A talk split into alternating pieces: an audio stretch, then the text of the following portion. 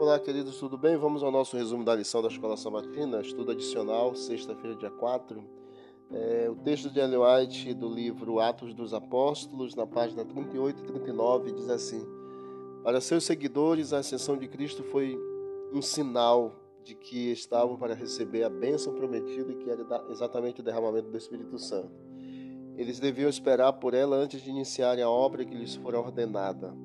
Ao atravessar os portais do céu, Jesus foi entronizado em meio à adoração dos anjos. Assim que essa cerimônia foi concluída, o Espírito Santo desceu em abundantes torrentes sobre os discípulos. E Cristo então foi de fato glorificado com, aquele, com aquela glória que tinha com o Pai desde toda a eternidade. O derramamento do Espírito Santo no Pentecostes foi exatamente um cumprimento é, e o anúncio do céu de que a investidura de Cristo fora concluída.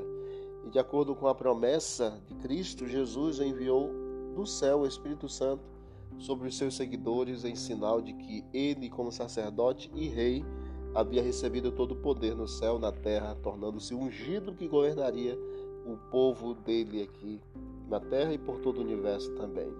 Algumas perguntas para consideração como nós devemos ou podemos ter sede de entrar na presença de Deus, como o salmista no Salmo 42, verso 2? E quais são os fatores que levam alegria em estar na presença de Deus?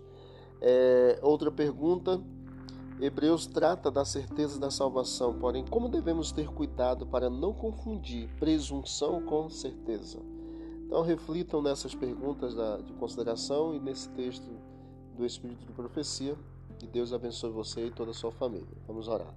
Querido Deus, obrigado por esse momento, pelas bênçãos recebidas. Continue conosco nesse dia, perdoando nossos pecados e obrigado pela entronização de Cristo no céu e pelo derramamento do Espírito Santo no Pentecostes e a promessa que teremos ainda a chuva é, serôdia que aconteça em nossos dias o mais rápido possível que juntos possamos abreviar a volta do Senhor em nome de Jesus. Amém. Deus abençoe a todos. Vamos que vamos para o alto e avante.